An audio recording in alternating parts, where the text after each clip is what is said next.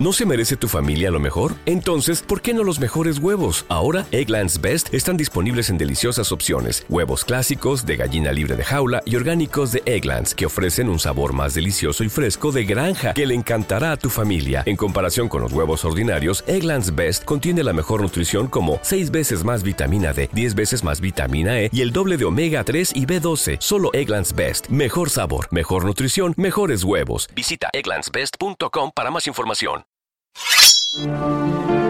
Bienvenidos. Esto es Iniciativa Assassin's Creed.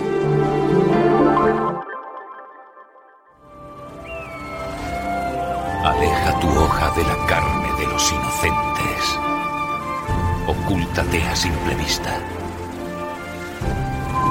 Nunca pongas en peligro a la hermandad. Esos son los preceptos del credo los principios que regían mi vida. Entonces yo era joven. La guerra de los siete años iba a comenzar. No tenía ni idea de lo que me deparaba el futuro, ni el precio que aceptaría pagar. Mi nombre es Shane Patrick Cormac.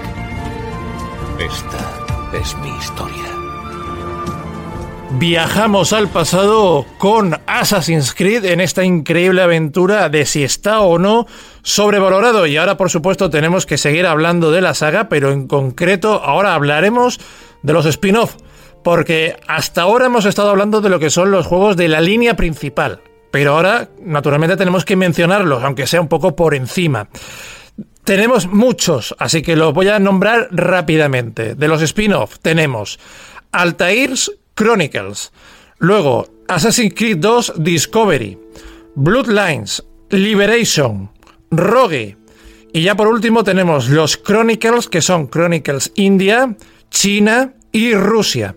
Así que estos son los spin-off que repito, no, no, entran dentro de la línea principal, pero sí que hay algunos de ellos bastante destacables. A ver, Gonzaga, ¿tú qué opinas sobre los spin-off? Y de todos estos, ¿con cuál te quedarías o cuál dirías tú que es el más destacable de todos? Pues yo creo que muchos de esos spin-off a mí me dieron mucha rabia porque me habría gustado verlos en un juego de la, de la saga principal. Sobre todo pues los que están ambientados en Asia, es ambientado en Rusia también me gustó bastante.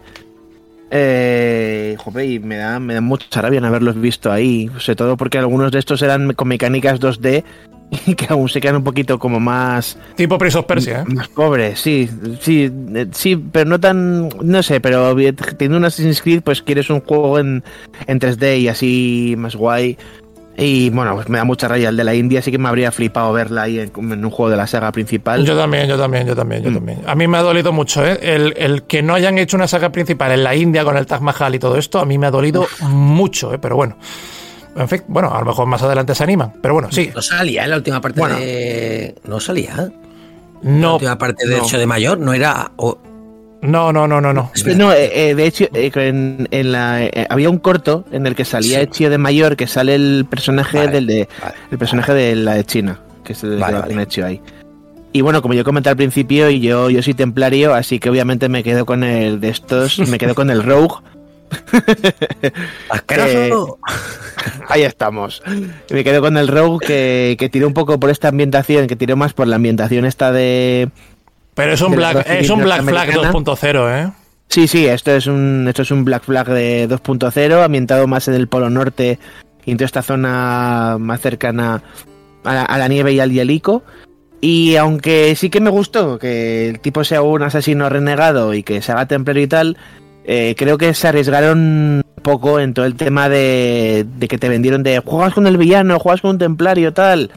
A ver, sí, pero muy dulcificado, ¿sabes? Que podría haber sido mucho más cabrón y haberles dado bien por culo a la, a la este templarios que además luego te dicen, ay, no, es que justo estos, justo estos asesinos que estaban matando, pues estaban un poco corruptos y tal, y dice, vete a tomar por culo, si quiero ser malo, quiero ser malo, no me, no me vengas aquí dulcificando, dulcificando las cosas, pero eso, aún así me quedo, porque ya, ya ha sido casi un anime de que hemos comentado los tres, de que Assassin's Creed 4 es de los que más o el que más nos ha gustado.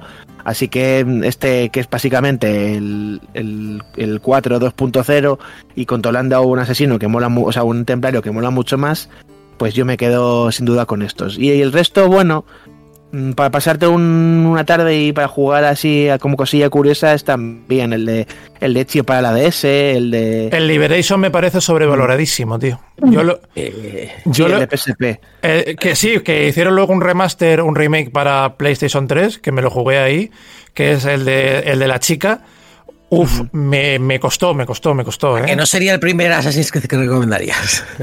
No, pero sin embargo, de todos, los, de todos los spin-off que hemos estado hablando. No, no, esa es otra pregunta. Si alguien se metía en la saga, ¿por cuál empiezo? ¿Por este? No, no, no, no, no, pero, pero, el Liberation es para café para muy cafeteros, ¿vale? Es decir, es, café para muy cafetero porque yo lo, lo he jugado, me lo he terminado y entre que la protagonista no me rezuma carisma, no me gusta y la historia de ella tampoco lo jugué por ser un Assassin's Creed, pero estaba ambientado en California, si mal no recuerdo.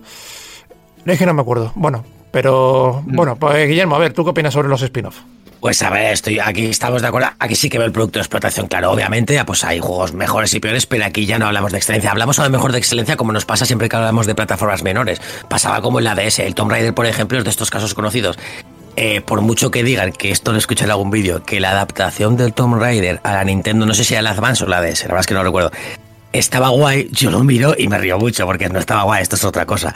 Aquí pasa un poco lo mismo. Eh, no cumplen casi ninguno de los aspectos que, que nombran los anteriores. En general, hay alguno que lo intenta y más y menos, pero obviamente nunca va a ser, o, o, salvo rara excepción, y no es el caso, mejor que la saga principal porque no van a invertir más dinero ni más innovación en, en, ese tipo de juegos que es un subproducto de, de joder, un producto clarísimamente de explotación, con lo cual es subproducto.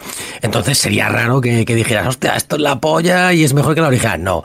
Con lo cual aquí, bueno, pues son productos que mejor, peor, como tú has dicho, café para cafeteros, que es que te amplían la historia porque hay una demanda de más cosas de hecho, igual que también salió en novelas y no sé si se vendieron muy bien o muy mal, pero como salieron varias, entiendo que se vendió lo suficiente. Salió un mogollón de merchandising, incluso la estética de esto pues se exportó, pues entonces saca juego para todas las plataformas para que la gente que no puede jugar a la saga principal o simplemente quiera más pues pueda jugar Assassin's Creed y si encima el producto es más barato o copiado, pues eso, más rentable para mí, con lo cual, bueno, sacado que algo funcionará.